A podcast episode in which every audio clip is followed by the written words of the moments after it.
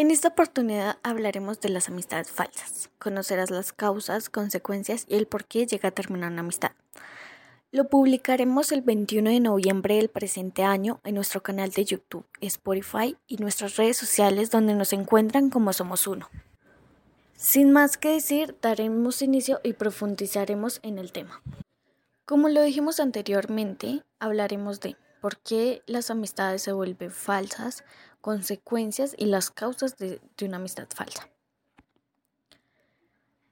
Daniel se comunica desde el Tolima para contarnos su historia de una amistad falsa que surgió hace poco debido a una discusión con su mejor amigo Santiago.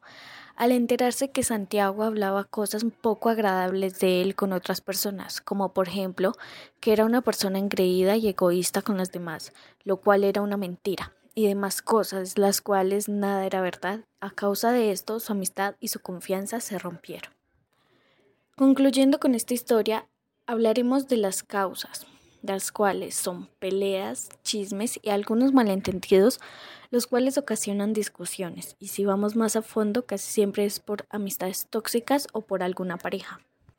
Tenemos la historia de Sebastián, que se comunica de la región del Cauca que por falta de confianza empezó un falso rumor de su amigo Alejandro, que tenía una relación a escondidas con la novia de Sebastián.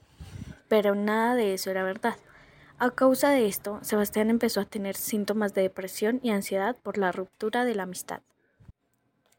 Y recuerden que todas nuestras redes están abiertas para todas sus